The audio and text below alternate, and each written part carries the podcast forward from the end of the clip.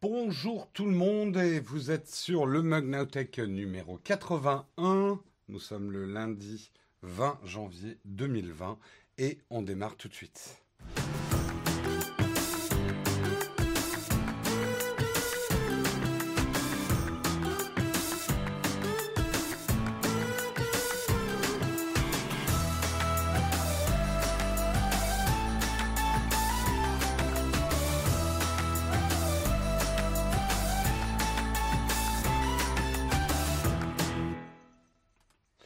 Bonjour à tous, j'espère que vous allez bien ce lundi matin, que le week-end a été bon, que vous êtes allé voir 1917, qui est un film que j'ai trouvé formidable. Mais on va pas partir dans les graviers tout de suite. Je vous propose qu'on démarre tout de suite avec une revue de presse des news tech qui nous attendent ce lundi matin, et c'est donc le Kawa.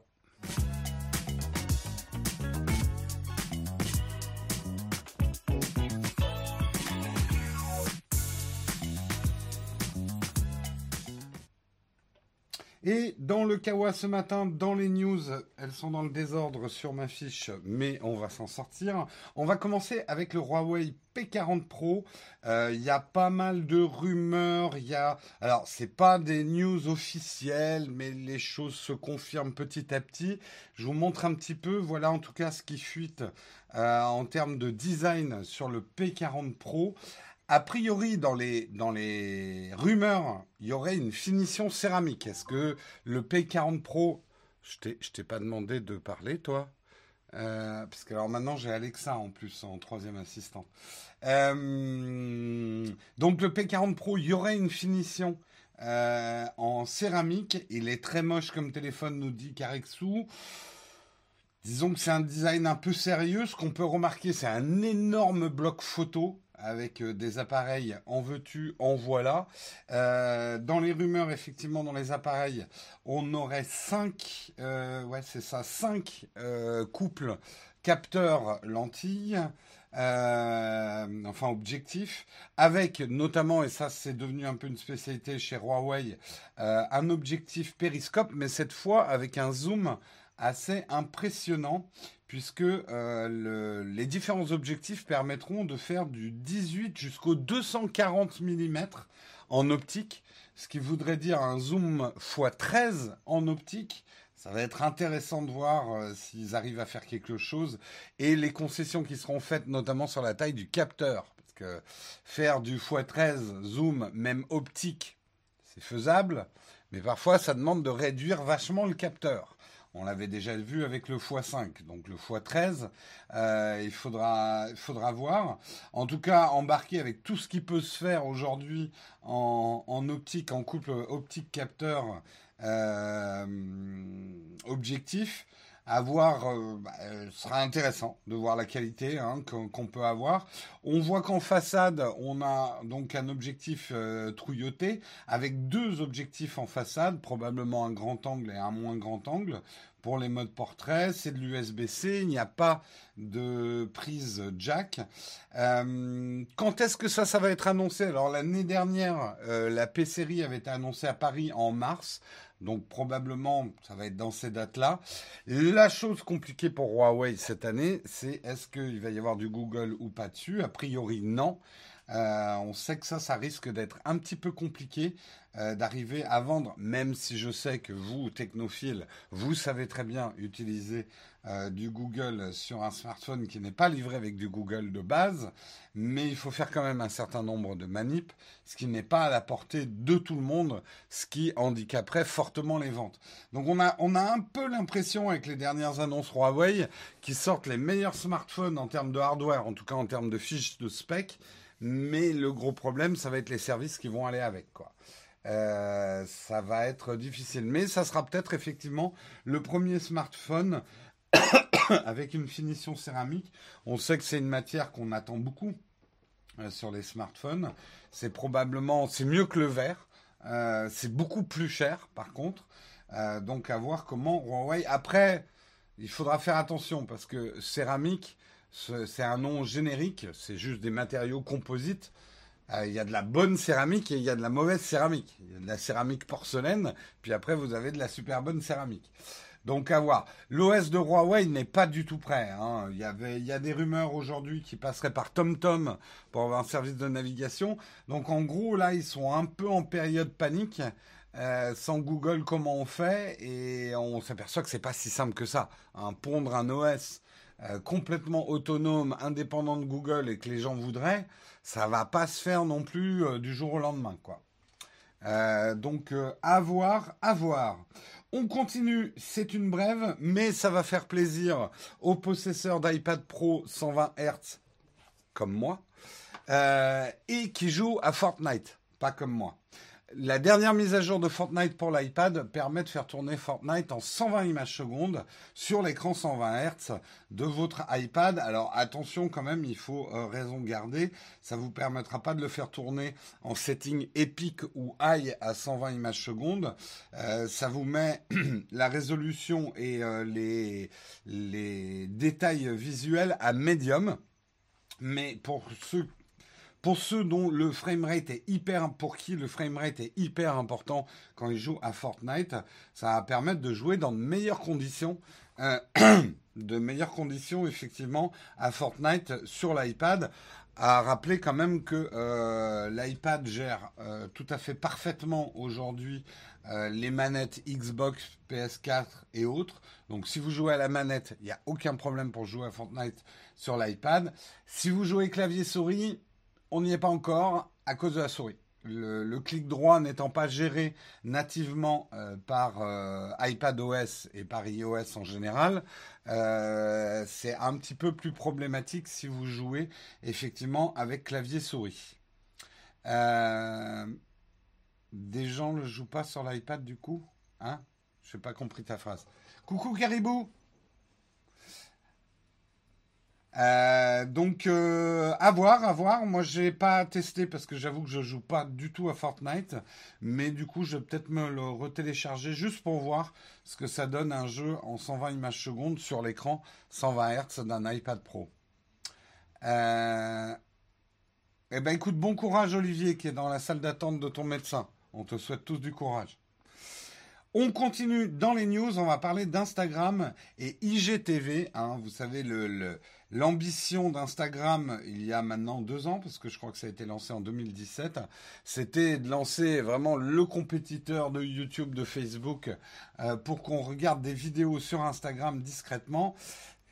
C'est euh, ouais, c'est vraiment une demi-molle. Hein. Ça a pas trop trop trop pris. Euh, je sais pas vous, hein, mais je pense que dans la chatroom, qui regarde du contenu IGTV, qui a même se souvient d'IGTV. Il faut savoir qu'ils avaient même sorti une appli indépendante, mais alors là quand même, il y a un graphique qui, euh, enfin une euh, une data visualisation qui fait mal. C'est que regardez là ce petit schéma au milieu, hein, le nombre de téléchargements de TikTok sur la même période que l'annonce d'IGTV. IGTV, 1,1 million de téléchargements de l'appli. TikTok est 80,5 millions de téléchargements. Donc euh, ça n'a pas trop pris. Euh, du coup, ce qui va se passer sur, euh, sur Instagram, c'est qu'ils vont enlever le bouton IGTV. IGTV reste. Hein, ils disent oh non non, on s'est pas trompé, juste on ajuste un petit peu. Ouais, ils vont enlever le bouton qu'il y avait en haut à droite et maintenant le contenu GTV va pouvoir se retrouver sous forme de longues vidéos dans votre flux. Euh, donc à voir si ça va aider GTV. Moi j'ai quand même l'impression qu'ils sont en train de doucement le mettre au placard. De toute façon, le produit est, je parle en tant que créateur de contenu, euh, l'offre IGTV est pas hyper intéressante. Moi, j'avais essayé au début, je l'avais fait un ou deux IGTV, euh, mais euh, le problème, c'est qu'il n'y a aucune monétisation possible. Donc, nous, créateurs de contenu, l'intérêt qu'on a de le mettre sur IGTV est franchement pas énorme.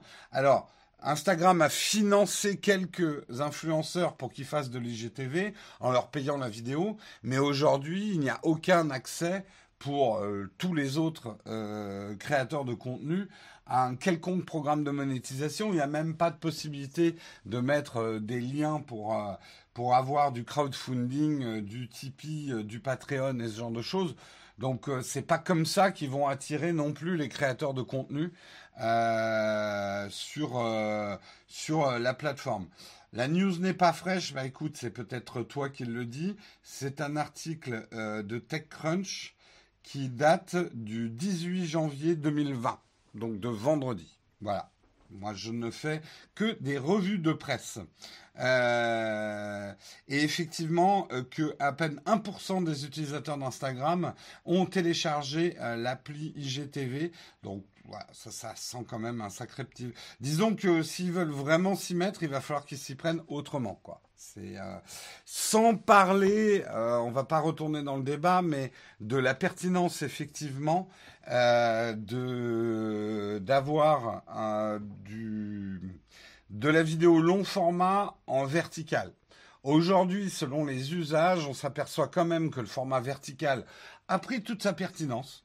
On va arrêter le vieux débat d'arrière-garde, la vidéo euh, verticale n'a pas raison d'être. Elle a raison d'être, les gens consultent des vidéos euh, sur leur smartphone, mais on s'aperçoit que dans les usages, quand même, la vidéo verticale, autant elle est idéale pour des vidéos courtes, voire très courtes, qui se comptent en secondes, peut-être en minutes maximum. Mais quand on regarde un contenu plus long, on, préfère quand même le format vidéo qui permet de montrer beaucoup plus de choses, de faire du vrai cadrage, qui va être le format euh, horizontal. Euh, je peux mettre des liens dynamiques. Non, je peux pas en même temps présenter une émission, copier-coller des URL et des trucs là. Vous, il me faudrait que je me greffe un troisième bras en fait. Ça serait bien, mais euh, je ne peux pas. je ne peux pas, je ne peux pas. C'était samedi, Louis, le 18, pas vendredi. Effectivement, merci. Euh, comme le fameux club social trop bizarre, limite clone raté de Instagram. Ah ça j'ai pas suivi. J'ai pas suivi, j'ai pas suivi. Donc voilà pour Instagram. On continue dans les news. On va parler de l'iPhone et du FBI. C'est le feuilleton hein, de ce moment. Je vous en avais parlé vendredi, effectivement, avec Donald Trump qui rentre dans la danse, accusant Apple euh, de ne pas être finalement patriote en euh, refusant de faire un backdoor sur iOS qui permettrait au FBI euh, de prendre des informations sur les grands méchants. Apple s'en tient à exactement la même ligne qu'il y a 4 ans. On ne fera pas de backdoor parce qu'à partir du moment où on fait une backdoor, c'est une vulnérabilité générale d'iOS et donc c'est juste pas possible. Ils ont même été euh, encouragé dans ce sens, en tout cas soutenu dans ce sens, notamment par Microsoft, donc pas les derniers, qui ont dit non, les backdoors, c'est absolument pas la solution, c'est beaucoup trop de vulnérabilité. Et on s'aperçoit aujourd'hui que finalement le FBI a bien réussi à déverrouiller euh, le dernier modèle d'iPhone sans devoir demander à Apple de faire une backdoor. Ils ont a priori utilisé euh, le fameux boîtier Grey Key euh, que je vous montre, hein, que vous avez peut-être déjà vu. Ce boîtier qui vaut 30 000 dollars et qui est un, boîtier qui permet effectivement de, de, complètement passer les protections de l'iPhone. La chose étrange, c'est que jusqu'ici, on savait que ça fonctionnait avec certains iPhones, mais pas les plus récents. Euh, ça fonctionnait euh, jusqu'à iOS 12, mais iOS 13 avait rajouté une protection qui empêchait justement euh, cette boîte Key développée par Grayshift de, de, rentrer sur les smartphones. A priori, ils ont trouvé donc une solution. Il faut savoir que derrière Grayshift, qui a, qui a conçu ce boîtier, c'est un ancien d'Apple donc il a peut-être des dossiers. ils ont réussi donc à déverrouiller l'iPhone sur iOS 13. Euh, et juste pour avoir un mot d'explication euh, là-dessus, ça fait, ça fait cher le chargeur double iPhone, effectivement. Juste un mot d'explication, il y a une différence fondamentale entre Apple qui ferait une backdoor et des sociétés comme cette société israélienne qui a 4 ans avait réussi à ouvrir euh, l'iPhone ou des boîtiers comme ça qui sont très très chers, hein, c'est du matériel pro qui permettent de le faire. Euh, c'est une différence fondamentale. D'un côté, vous avez Apple et c'est leur OS à eux euh, que, en gros, ils rendraient vulnérables en mettant une backdoor, ce qui rendrait vulnérable à tout un tas d'attaques. Et à côté des sociétés qui sont spécialisées pour pouvoir les ouvrir. Alors, on va se dire, est-ce qu'il n'y aurait pas des communications secrètes entre les deux? Genre Apple qui, qui aurait dit à, son ancien employé qui a ouvert Grayshift, dit là, t'as Gray qui, on te file une petite ligne de code, tu vas pouvoir ouvrir iOS 13, et comme ça, Donald Trump, il va nous lâcher la grappe avec sa backdoor de merde. C'est pas impossible. Ça ferait un, ça ferait un bon feuilleton, hein ça ferait un bon épisode. Euh, c'est pas cousu de fil blanc non plus, mais bah, disons, il faut que ça se fasse hyper discrètement, hein, parce que si jamais ça sait que Apple file en douce à une société tierce la possibilité d'ouvrir ses iPhones pour qu'on lui lâche la grappe euh, et qu'on l'oblige à faire une backdoor, est-ce qu'on pourrait penser ça? Je ne sais pas, théorie du complot. Je, jette ça en pâture à la chatroom. Vous en faites ce que vous voulez. J'ai une image de la chatroom qui prend le truc et qui le déchiquette dans tous les sens. Euh, on ne sait pas s'ils arrivent, y arrivent par force brute et tout ça. Moi, je suis pas assez spécialiste. C'est le fameux je dis ça, moi, je dis rien. Cochon qui s'en dédie. Hein. Euh, Trump est connu pour sa discrétion. Absolument. Absolument. Euh, c'est un, homme qui sait garder le secret défense. Hein. On verra. On verra. Mais euh, ça, il y avait d'autres articles qui étaient marrants qui montraient que la manière dont Trump euh, traitait Tim Cook montrait bien qu'il fallait pas être trop copain avec eux, que ça servait à rien, parce que Tim Cook a fait vraiment beaucoup de séduction envers le, le, gouvernement Trump, l'administration Trump. En tout cas, voilà, il y, allait, il a laissé Donald Trump dire que Apple avait ouvert une nouvelle usine aux États-Unis, c'était juste une usine qui existait depuis pas mal d'années. Mais bon, euh, voilà, il a vraiment caressé Trump dans le, j'allais dire dans le sens du poil, mais le poil de Trump. Euh, Bref, il a vraiment caressé Trump dans le sens du poil, j'assume. Euh, et en fait, il s'est fait mordre la main, quoi. Euh, Trump n'a pas d'amis. Hein. C'est un être seul au sommet du pouvoir. Euh, quand Trump est loin de Twitter, c'est bon pour le secret défense. Effectivement, il ne faut pas laisser un smartphone dans les mains de Trump. Euh, dans le sens de la mèche de cheveux, c'est exactement ça. C'est comme ça qu'il faut euh, caresser Donald Trump dans le sens du poil. Voilà, donc euh, histoire qui se termine, on verra. Est-ce que Trump va dire ouais, on n'a plus besoin de vous Enfin bon, on verra, on verra bien, on verra bien. Je remonte dans les articles, je voudrais pas en oublier. Google Stadia, Google Stadia, hein, le lancement de console le plus raté de l'univers. Je suis un peu méchant, mais quand même. Euh, moi, justement, en étant fondateur de Google Stadia, j'ai payé quand même 130 euros pour avoir ma manette, mon truc.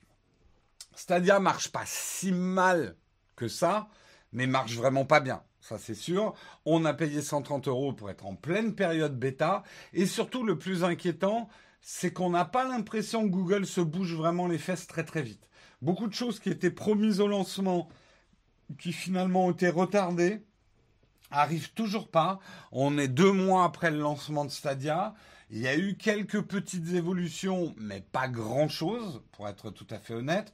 Des fonctions vraiment différenciantes de, euh, de Google Stadia, comme le fait de, en appuyant sur un bouton, stream direct sur YouTube et tout ça, bah, elles sont toujours pas là. On peut toujours pas utiliser ses manettes, sa manette en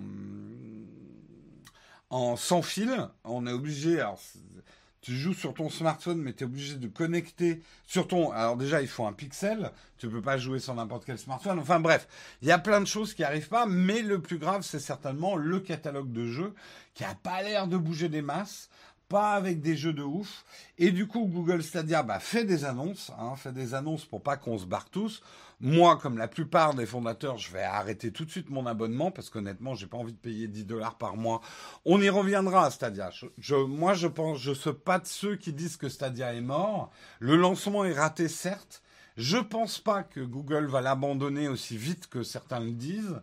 Et je pense que ça vaudra le coup de regarder où ils en sont dans un an, quand ils lanceront l'offre gratuite ou en Estadia, quand ils seront sortis de leur, euh, de leur période bêta. Mais euh, là, effectivement, ils, ont, ils ont fait des annonces notamment au niveau des jeux, et c'est certainement le plus important.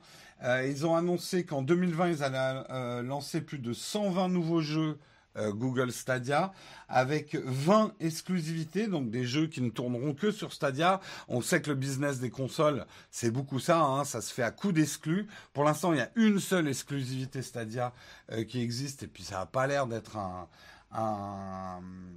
un, jeu de fou, quoi. Enfin, vraiment, euh, vraiment intéressant. Donc voilà, en tout cas, ils ont tout intérêt à annoncer ça, ils ont tout intérêt à s'y tenir. Parce que pour l'instant, on va le dire en termes de jeu, l'offre Google Stadia, elle est plus que mince et, euh, c'est quand même pas génial, quoi. Euh,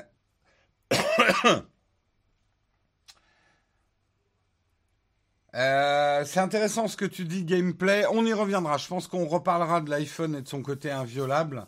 Je, pense quand même qu'il y a une différence entre un iPhone complètement inviolable, ce qui n'existe pas. On s'aperçoit quand même qu'il y a des sociétés qui arrivent à forcer les iPhones et Apple qui mettrait des backdoors logiciels sur les iPhones.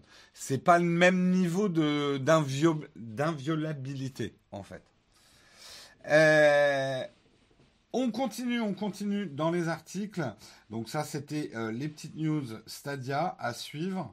Euh, Yahoo et ouais, Yahoo existe encore. Vous ne le saviez peut-être pas, mais Yahoo n'est pas mort.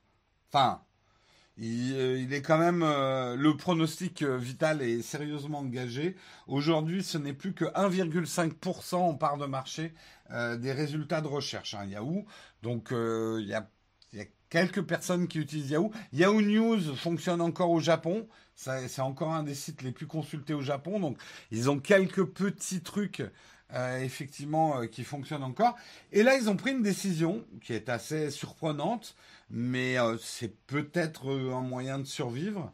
les équipes de Yahoo vont lancer un nouveau moteur de recherche basé sur le respect de la vie privée, qui va s'appeler OneSearch et qui est fondé sur Bing. En fait, c'est un Bing, mais avec de la vie privée, un petit peu sur le mode de Quant ou de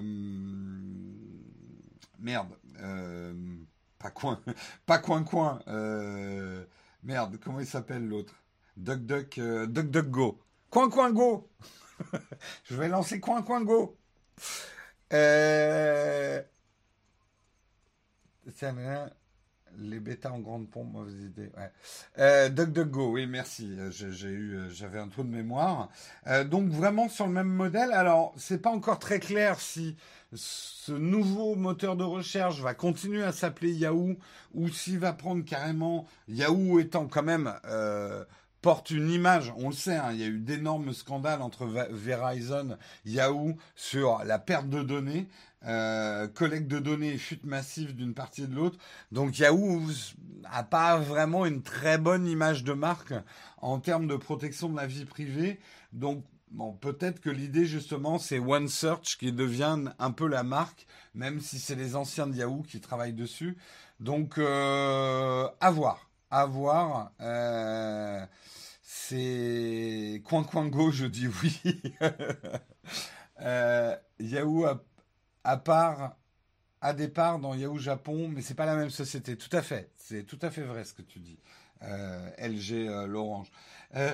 Est-ce que c'est ça qui va sauver Yahoo? Bon, en même temps, Yahoo, à mon avis, c'est pas qu'il y a plus grand chose à sauver, mais c'est plus facile de sauver la petite équipe. C'est sûr que le Yahoo des grands jours Yahoo n'existe plus. les équipes, tout le monde a été viré. il doit y avoir plus grand monde qui travaille vraiment chez Yahoo. Euh, c'est Verizon hein, euh, qui a racheté effectivement euh, Yahoo. Verizon spécial, spécialiste des rachats foireux, parce qu'ils ont racheté que des trucs qui se cassent la gueule. Mais bon. Mais bon, mais bon. Ah, va y avoir un gros bug chez elle. Il faut relancer ton app dans ce cas-là. Euh, est-ce qu'on n'arriverait pas au dernier article? Si, je crois qu'on arrive au dernier article avant de passer à la tartine. Et tant mieux, puisqu'on a une bonne grosse tartine aujourd'hui. Euh, c'est effectivement Tile qui va au Congrès américain Euh, dans l'enquête euh, sur les pratiques anticoncurrentielles d'Apple, c'est pas les seuls, hein, puisque Google et Amazon, Google et Amazon vont témoigner au Congrès contre le côté antitrust de, Apple. Hein, ils y passeront tout de suite derrière hein, en tant qu'accusés. Euh, en fait, là, c'est intéressant parce que Tile, vous le savez, je ne sais pas si vous connaissez les tiles. Merde, j'ai pas mes tiles sur moi. Euh, ils sont dans mon blouson là-bas. Tile, c'est ces petits boîtiers qui vous permettent de retrouver vos clés, etc. avec une appli.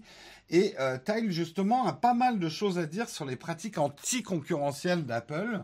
Et, ils tapent là où un peu où ça fait mal.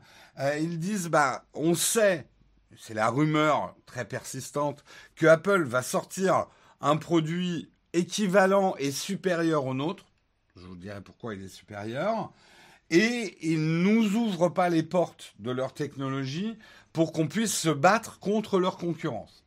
Donc en fait, alors ça peut sembler logique à certains en disant ouais bah Apple il est chez lui, il fait ce qu'il veut. Oui, mais les pratiques anticoncurrentielles, c'est un petit peu plus compliqué que ça. C'est pas parce que es chez toi que tu as le droit de faire exactement ce que tu veux en pratique anticoncurrentielle. Si tu bloques le marché et que tu empêches la concurrence sur un certain nombre de produits, même si c'est des technologies qui sont à toi, eh ben, tu peux effectivement tomber sous le coup des lois des pratiques anticoncurrentielles. Ces lois anticoncurrentielles sont là pour empêcher effectivement des monopoles.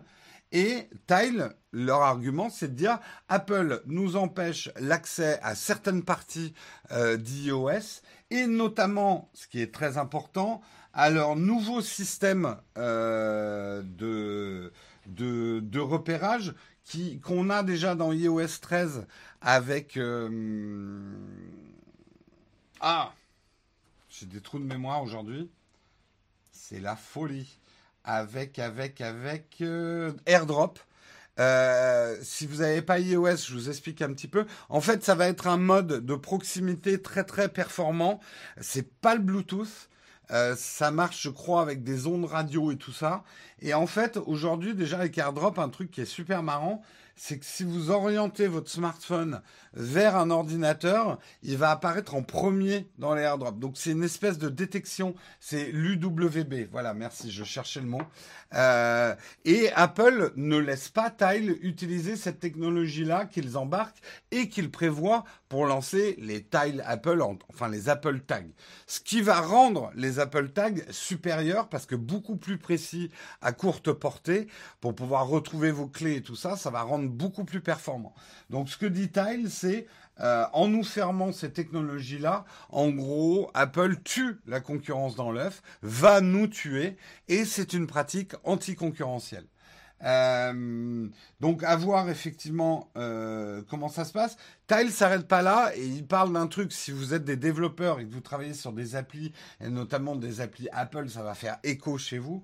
Il parle de l'Apple App Store qui est des procédures de validation aujourd'hui d'applications qui sont devenues complètement folles. Et il y a eu cette phrase euh, en disant les, euh, les procédures de l'App Store feraient rougir Kafka. Alors, si vous ne savez pas qui c'est Kafka, c'est un écrivain euh, qui a montré l'absurdité de l'administration euh, si vous voulez un extrait de ce que ce qu'est un monde kafkaïen, il faut regarder le film Brasil, un monde où l'administration contrôle tout et tout est absurde. C'est des choses qui peuvent vous arriver dans l'administration où on vous dit ah il faut aller dans tel service avec tel formulaire puis l'autre service il vous dit ah oui non mais tant que vous n'avez pas rempli le formulaire de euh, tel tel service et machin et à un moment où vous êtes dans un c'est le monde de Kafka où il n'y a plus aucune solution parce que euh, tout est trop compliqué en fait. Euh, Terry Gilliams, effectivement. Ou lire par exemple le procès, effectivement. Les douze travaux d'Astérix. Alors là, respect.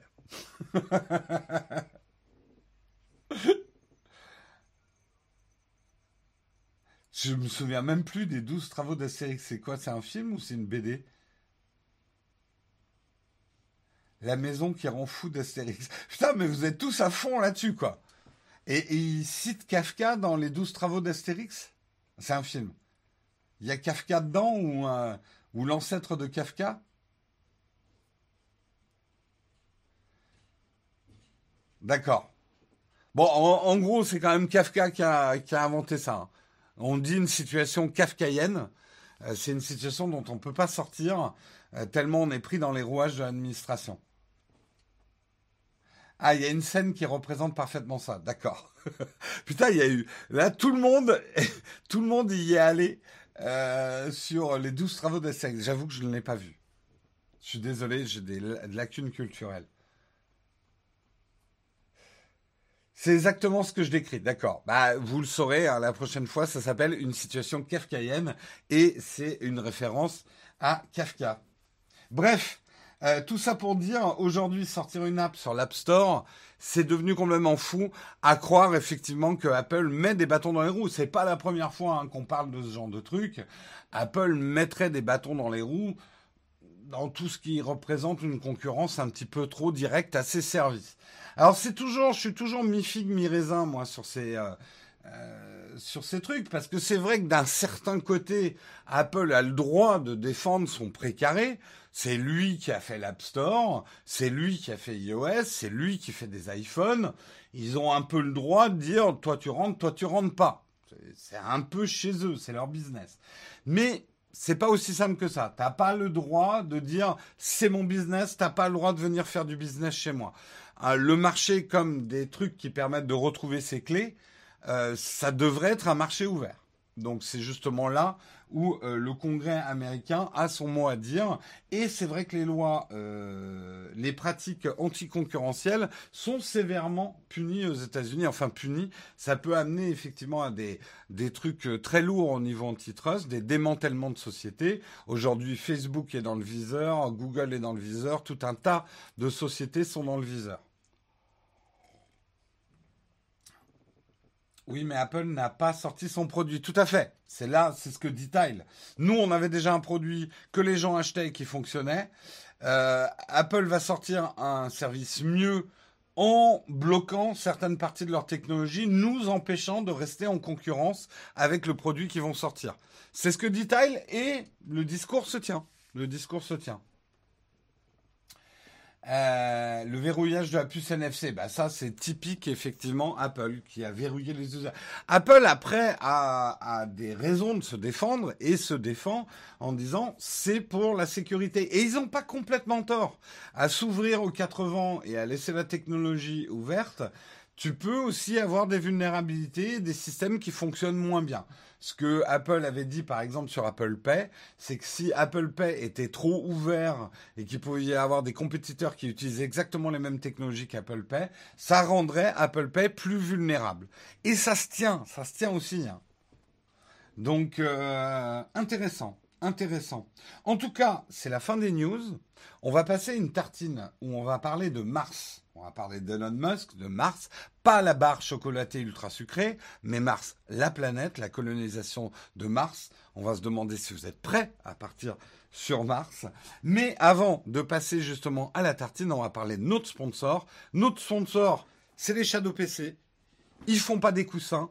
Ils font des PC sur le cloud auxquels vous pouvez accéder avec n'importe quel device, votre smartphone, votre tablette, un Mac, un PC, Linux, votre télé, vous pouvez accéder à vos jeux PC, les lancer et jouer. J'ai fait beaucoup de vidéos sur le sujet sur la chaîne. Il y a au moins 13-14 vidéos sur le sujet du Shadow PC. Donc vous ne devriez pas manquer d'informations.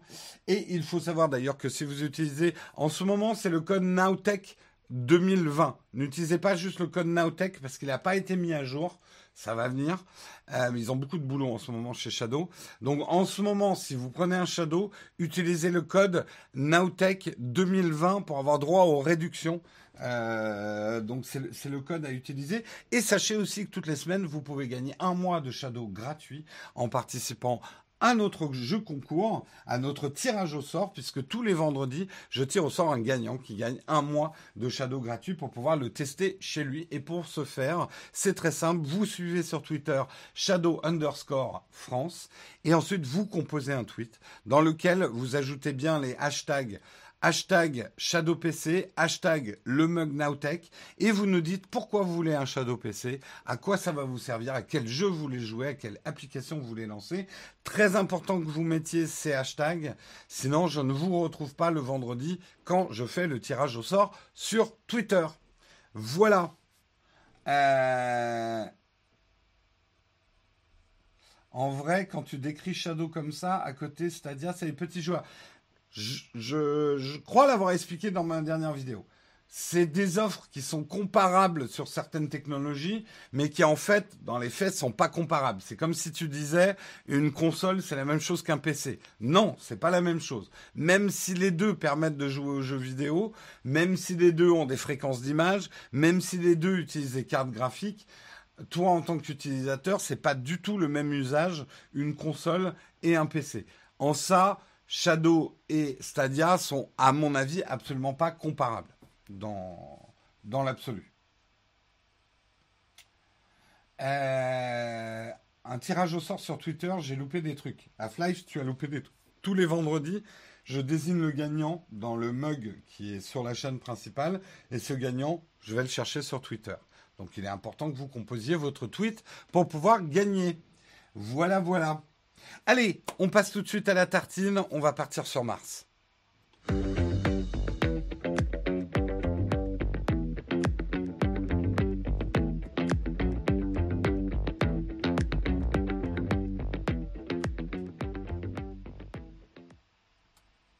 Et la tartine aujourd'hui, effectivement, va être martienne. J'ai un article, en fait, vous savez en ce moment hein, que euh, euh, la course à l'espace euh, bat son plein, que aujourd'hui, je crois que SpaceX, ils ont pris un petit peu de retard, mais ils lancent euh, des vaisseaux spatiaux. Et oui, on vit une époque où on lance des vaisseaux spatiaux. Et Elon Musk a fait une, série de tweets et il annonce, c'est un peu des tweets à la Elon Musk, qu'il avait un plan pour bâtir une ville sur Mars avec un million d'habitants en 2050, ce qui, dans l'absolu, est demain. 2050, hein. bon, moi je serai peut-être plus là, mais 2050, euh, c'est dans 30 ans, quoi. Euh, donc ça laisse peu de temps. Et en termes de euh, avancée technologique et course spatiale, c'est relativement rapide. Il dit qu'il il pense construire 1000 vaisseaux spatiaux et qui seront réutilisables. Et pour arriver effectivement à une colonisation massive euh, de Mars, il faudra en lancer carrément trois par jour, sachant que, d'après les renseignements que j'ai, un voyage sur Mars dans les meilleures conditions possibles, avec la bonne fenêtre de, tir, je crois que c'est 180 jours, hein, un voyage sur Mars. Donc ils ont intérêt à prévoir pas mal de plateaux repas ou qu'on ait une technologie pour vous endormir au départ et on vous réveille à l'arrivée, parce que 180 jours, c'est quand même un petit peu long, hein, le voyage. Il va y en avoir des films à regarder pendant 180 jours. Surtout que vous aurez peut-être même pas Internet pendant 180 jours. Pas Internet. Personne ne va partir. Et justement, c'est un petit peu la question que j'avais à, à vous poser. Euh, non pas est-ce que vous y croyez ou est-ce que vous ne croyez pas, mais est-ce que vous partir sur Mars, imaginons dans 30 ans, Imaginons que le billet, parce que ce qu'il dit aussi, c'est qu'en faisant ça, il rendrait le voyage sur Mars accessible à tout le monde. Je pense que ça sera quand même un peu cher, mais on sera plus dans euh, des millions de dollars comme certains milliardaires dépensent pour aller dans l'espace, mais peut-être aller un billet à moins de 10 000 euros euh, pour pouvoir partir sur Mars. Est-ce que vous, est-ce que vous, vous êtes prêt à partir sur Mars? Est-ce que c'est quelque chose qui vous intéresse? Il euh, n'y a pas besoin de carburant quand tu es dans l'espace. Effectivement, il faudra pas énormément enfin, il faudra pas énormément de carburant. Euh, y a, va voir sur Wikipédia, ils expliquent exactement comment on va sur Mars. Et comme dans l'espace, il n'y a pas de frottement, c'est une bonne, une fois que tu es sorti de la gravité terrestre, il y a besoin de beaucoup moins de carburant pour se balader dans l'espace quand même. S'il n'y a pas Naotech, je vois pas l'intérêt. Merci la Jouve. Merci la Jouve. Un petit week-end sur la Lune, pourquoi pas mais pas Mars vu le délai. Alors déjà, c'est intéressant, vous le voyez, Mars plutôt en vacances. Moi, je vous parle même aller vivre sur Mars, aller travailler sur Mars. Euh, je rêverais même d'avoir mon propre astéroïde. D'accord, nous avons le Petit Prince. Sylvain, qui a son propre astéroïde. Mars n'est pas la meilleure destination. Ah, ah qui préfère Vénus, plus sympa dans cette période de l'année. Vénus, euh, c'est pas génial hein, d'y vivre. Hein. C'est une Vénus, c'est pas c'est pas gazeux. Je sais, alors je suis pas très très bon hein, là-dedans. Pas spécialement, ça dépend de la base. Moi, j'ai envie de dire, ça dépend de l'état de la Terre aussi dans 30 ans. Peut-être qu'il fera mieux vivre sur Mars que sur Terre. Là, on est en plein Elysium, euh, machin. Faudrait déjà commencer par la Lune. Ouais, mais la Lune, c'est déjà fait. La colonisation de la Lune. Ouais, faut voir. C'est une planète tellurique, d'accord, Vénus. L'atmosphère est horrible, d'accord. Je préfère aller sur Bounty que sur Mars. Oh Maurice, tu peux faire mieux que cette vanne-là. Vénus pas gazeux, mais 400 degrés à la surface. Bah, au moins, les étés sont chauds. Hein Quand on sera en pleine glaciation, euh, période glaciaire sur Terre, parce qu'on aura trop déconné. En fait, dans 30 ans, la Terre ressemblera à Mars. Eh Ça dépend si c'est pour revenir quand même. Je pense qu'en tout cas, les premiers colons de Mars, j'ai pas de doute que ça va arriver, personnellement. Ça va arriver. Parce que c'est quelque chose de tellement ancré dans l'être humain de partir ailleurs, de d'avoir des nouvelles frontières, d'aller dans le lointain qu'on pourra pas s'empêcher de le faire. Que c'est une utilité ou non, c'est presque pas le débat, à mon avis. Après, on sait qu'en termes d'utilité économique, il y a des ressources sur Mars qui pourraient être très utiles euh, à l'humanité. Après, il faut trouver la rentabilité de l'exploitation de ces ressources, l'écologie aussi de Mars, parce que si c'est pour aller sur une autre planète et la démonter comme on a fait avec la Terre, c'est peut-être pas la peine.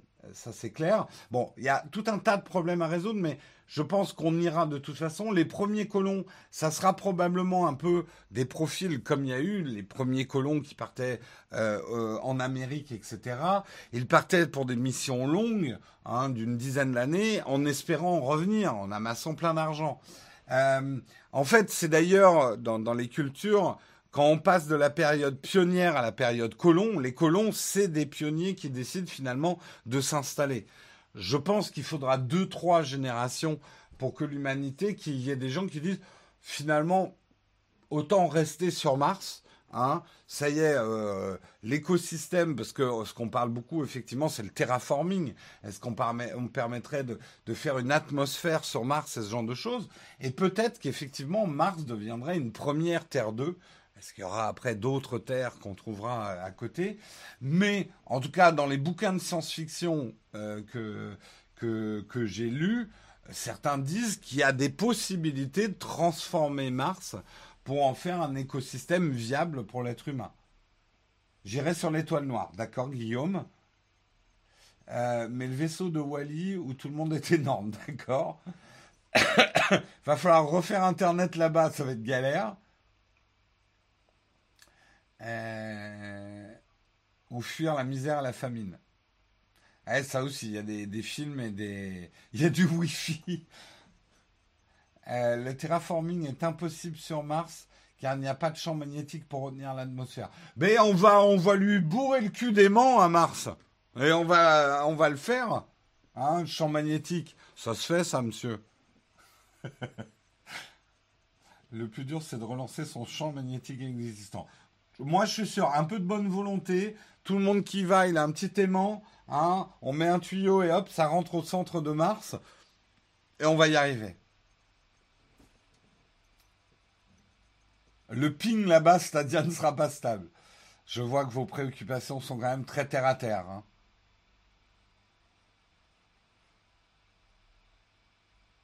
Euh, Mars est un nouveau continent à conquérir comme l'Amérique en 482 il y a de l'argent et de l'intérêt à y aller.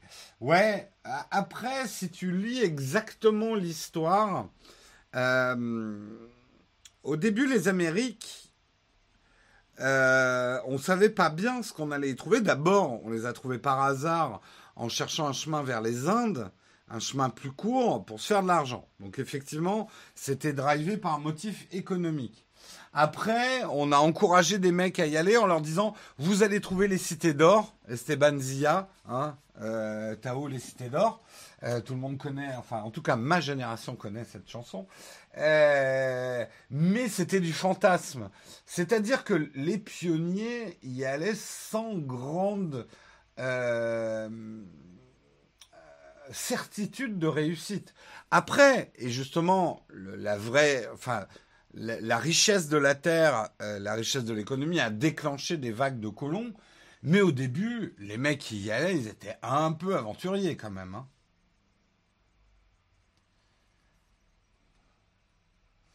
faut inventer la téléportation. Ça va pas être simple, hein, la téléportation.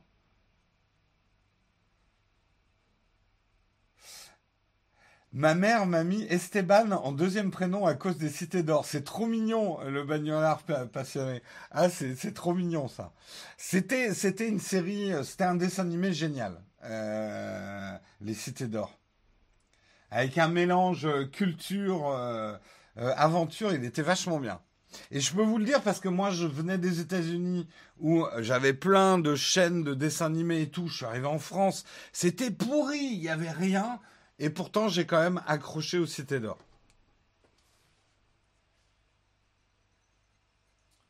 Euh, coup de bol, on a échappé à Goldorak. T'inquiète, je sortirai une autre fois Goldorak. J'ai beaucoup moins accroché Goldorak hein, à l'époque. Tu sais qu'ils ont sorti la saison 2 sorti la saison 3 des Cités d'Or, c'est une bouse. J'en doute pas.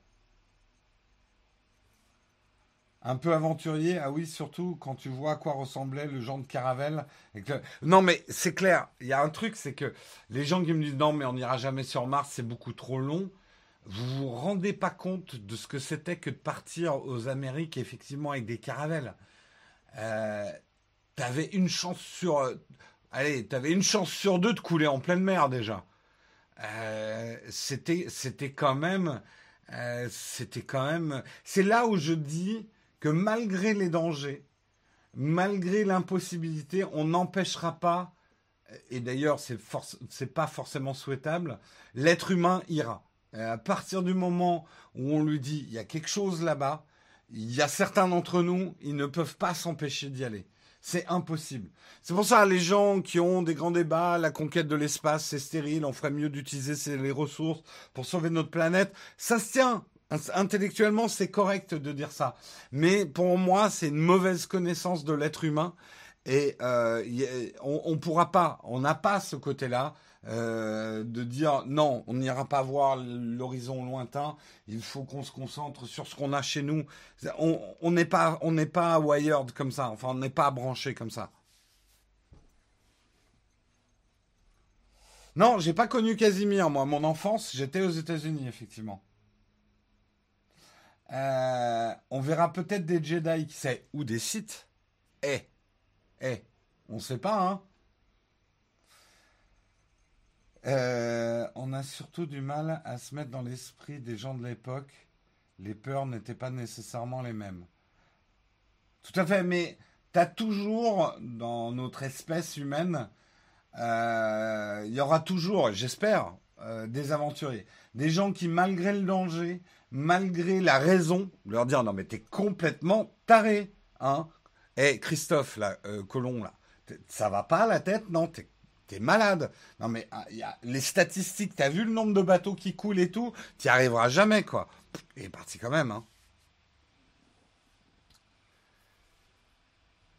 Euh, la caravelle n'a pas une autonomie de, de 1600 km de toute façon. Est-ce qu'on peut détruire sur Mars?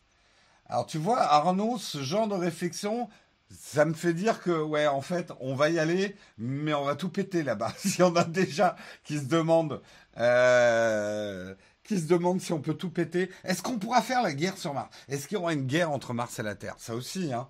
Est-ce que justement, euh, des êtres humains qui s'éloignent de la Terre, au début, est-ce qu'on va considérer que Mars est une colonie de la Terre? Et puis, est-ce que Mars un jour va prendre son indépendance? Euh, ça, je vous conseille une série de romans qui s'appelle, il y a Mars la rouge, Mars la verte, etc., qui est absolument passionnant sur une histoire de Mars qui va justement jusqu'à l'indépendance de Mars. C'est super intéressant, quoi. Euh, la notion de pollution sur Mars n'a aucun sens. Ouais, mais quelque part, la notion de pollution sur Terre n'a aucun sens non plus.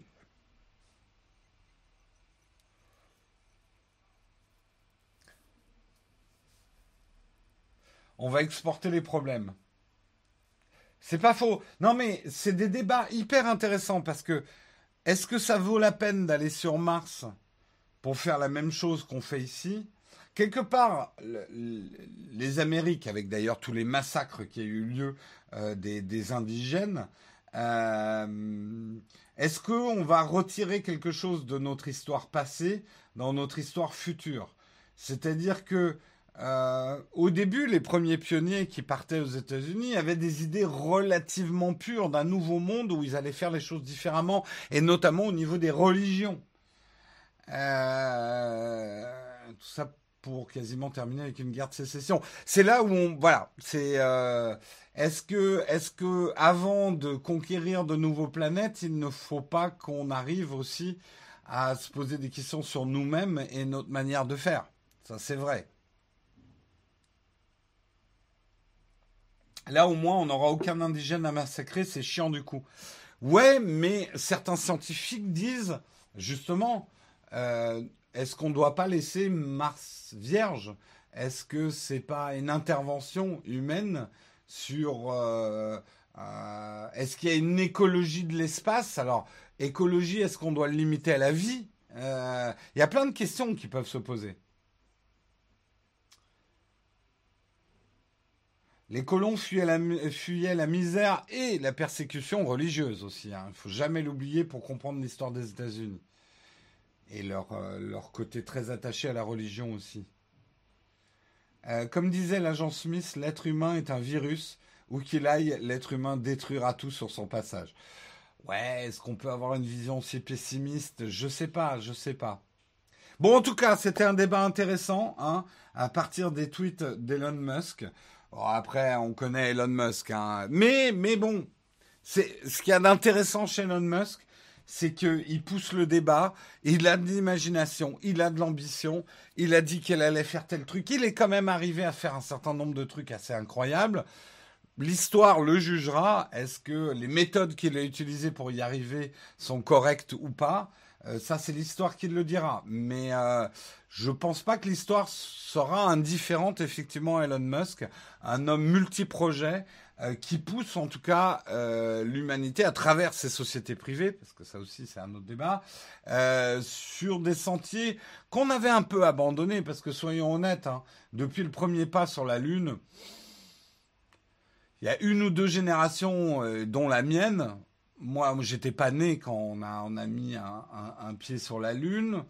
Quand j'étais petit, il y avait encore le fantasme un petit peu de la colonisation lunaire, et puis on l'a vite oublié. Il y a eu euh, vraiment un coup d'arrêt à cette expansion en disant mais ça sert à rien. Moi je me souviens quand j'étais euh, enfant ado, le leitmotiv c'était de dire ça sert à rien d'aller sur la lune quoi. Ils l'ont fait, c'était pour la guerre froide, c'était uniquement un bras de fer avec la Russie, mais en fait économiquement, ça sert à rien. C'est de l'argent dépensé pour rien. La conquête spatiale. Moi, je me souviens de, profs qui nous disaient la conquête spatiale, ça sert pas à grand chose, quoi. Euh, à part gonfler l'ego des pays, euh, ça sert pas à grand chose.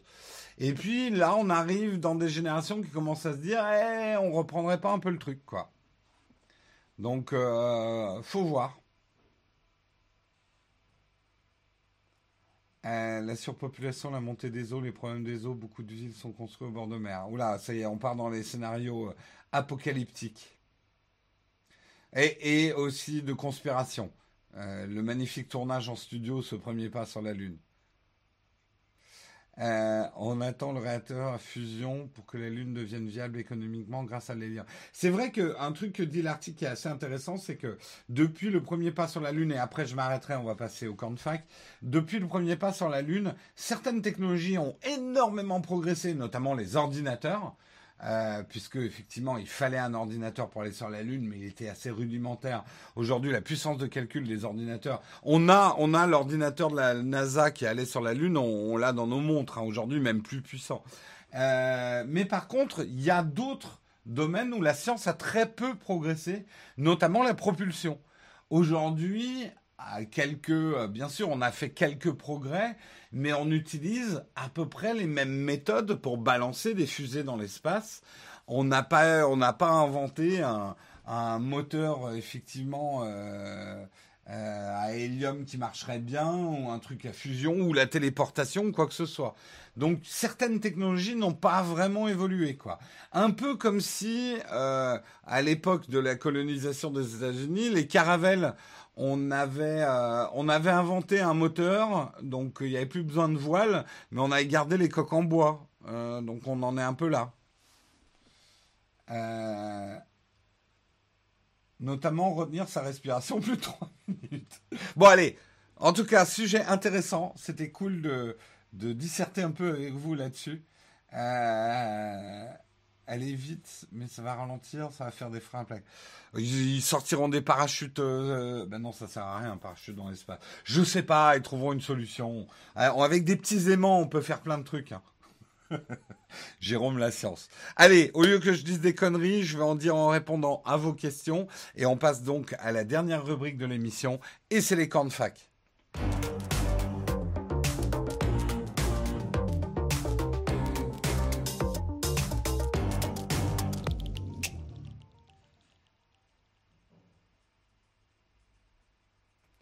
Et les camps de fac ce matin, pas de questions platinium, donc on va pouvoir enchaîner directement. Vous me posez des questions, je tente d'y répondre.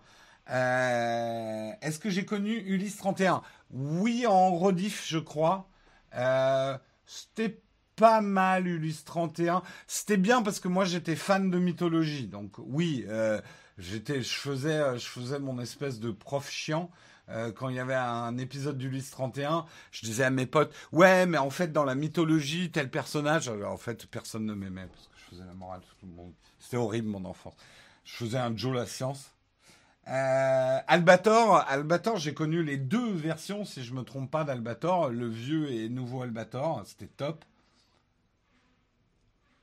J'utilise quelle marque de filtre ND C'est une excellente question. J'ai pas la réponse en tête. On utilise une nouvelle marque de filtre ND. Je sais plus ce que c'est. Euh, faut pas exagérer. Si tu as plus de 35 ans, tu aurais forcément Ulysse 31 dans la programmation des dessins animés. Oui, mais j'avais des parents très sévères qui voulaient pas que je regarde trop la télé, Olek. Ah, mais j'ai connu euh, Sankukai aussi. Hein euh, Goldorak, j'étais pas fan. J'ai eu Captain Flamme aussi. Euh, bref. Euh, originaire des États-Unis Non, je suis né en France, mais dès ma naissance, on est parti aux États-Unis et j'y suis resté jusqu'à l'âge de 7-8 ans. Et j'y retournais très souvent après jusqu'à l'âge de 15 ans.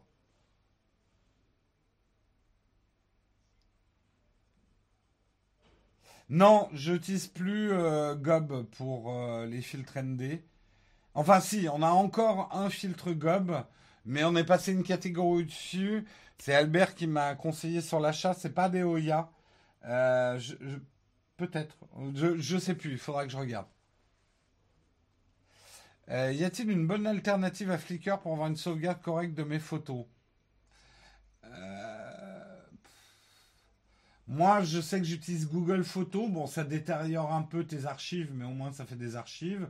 Après, c'est Google, donc. Euh, euh, mais c'est pas exactement la même chose que Flickr.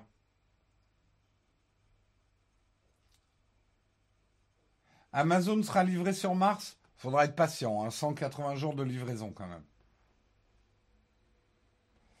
Euh, j'y étais aux États-Unis à l'époque de Reagan, tout à fait pleine, euh, pleine crispation de la guerre froide. Et je me souviens, alors moi j'ai un souvenir très vif enfant euh, où on avait des, on nous apprenait à nous mettre sous les tables si jamais il y avait une attaque atomique. Eh ouais, parce qu'une table te protège vachement. Euh, tu as la Shadow Ghost? Oui. Est-ce que les débits en USB sont bons? A priori, oui, j'ai pas mesuré ça euh, techniquement, mais oui, il y a deux prises USB, USB 3, je crois, et deux prises pas USB. Je voudrais pas dire de bêtises sur le Ghost. Tu as deux types de prises USB différentes. Quel coin aux USA J'habitais à côté de Seattle, entre, entre le, d'ailleurs le Canada et les États-Unis. Euh, une ville qui, vous pouvez la trouver sur la carte, qui s'appelle Bellingham. C'est sur la côte ouest des États-Unis. Euh, j'ai mes adresses mail chez Yahoo, dois-je m'inquiéter?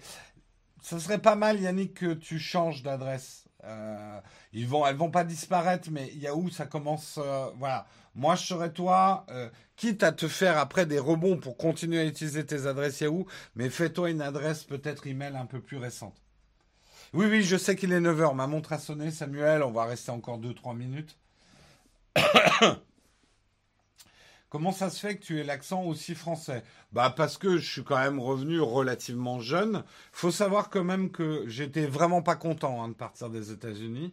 Je me suis mis en rébellion pendant plus d'un an. J'ai refusé, alors que je savais parler français parce que mes parents m'avaient quand même appris le français étant euh, petit et que j'avais des cours de français quand j'étais aux États-Unis, mais j'ai refusé, j'ai boycotté le français pendant un an, mais vraiment je refusais. On me parlait en français, je répondais en anglais. À l'école, ça m'a posé quelques problèmes.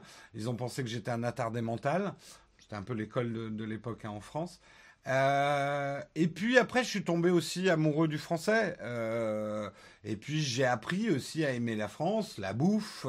Il y, a, y, a, des trucs super. C'est vrai que enfant, surtout à cette époque-là, les États-Unis étaient bien plus faites pour les enfants que la France. En termes de parcs d'attractions, dessins animés, euh, fast-food. Et le choc a été un peu rude pour moi étant enfant. C'est sûr.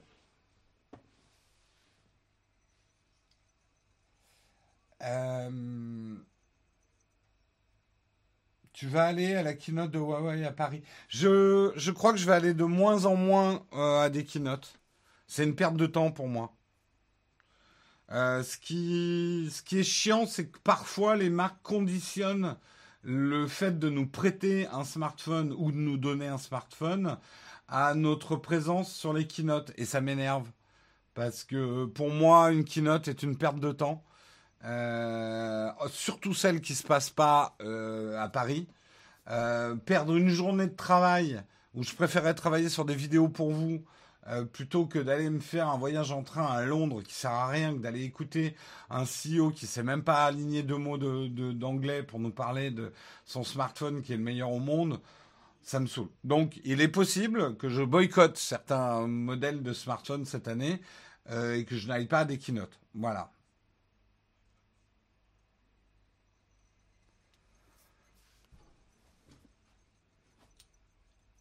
On veut des photos de Jérôme enfant en pleine rébellion. Et ma vie privée, hein? Non, j'ai déjà mis de temps en temps sur Instagram des photos de moi enfant, mais peu. C'est ma, ma vie quand même. Je vous appartiens pas. Allez, euh, c'est sûr que les États-Unis, à la savoir, retour à la préhistoire. Surtout qu'on est. Alors, je termine sur mon, enfance, mais aux États-Unis, on habitait bah, une belle maison américaine, tout en bois au milieu de la forêt, hyper grande. J'avais une chambre, une chambre salle de jeu, tellement elle était grande ma chambre. C'était trop bien. Et on est arrivé à Saint-Jean-de-Maurienne dans un appartement à la française. J'ai fait mais what the fuck quoi. J'ai cru à une blague hein, très honnêtement. J'ai cru que mes parents me faisaient une blague hein. je, je, ne pouvais pas y croire. Donc ça a été un petit peu le choc a été un petit peu rude effectivement. Surtout que bon Saint-Jean-de-Maurienne est un endroit fantastique mais c'est petit. Et à l'époque c'était encore plus petit hein. voilà voilà Putain, j'habite à Saint-Jean-de-Maurienne. Eh ben écoute, eh ben moi j'y ai passé une partie de mon enfance. Une partie de mon enfance. Allez, sur ces histoires dont vous avez rien à foutre, euh, je vous dis à demain matin pour le mug. Et puis je vous souhaite une excellente journée à tous. Nouveau générique de fin. Hein. ceux qui n'ont pas suivi vendredi, on a un nouveau générique de fin. Où on remercie les contributeurs. Donc si vous êtes contributeur et que vous voulez vous chercher dans la liste, liste qu'on changera probablement tous les six mois, parce qu'on peut pas le faire dynamiquement. Mais voilà, on a enfin notre générique de fin pour vous remercier. J'en profite pour vous faire des gros bisous, les contributeurs. À demain tout le monde. Ciao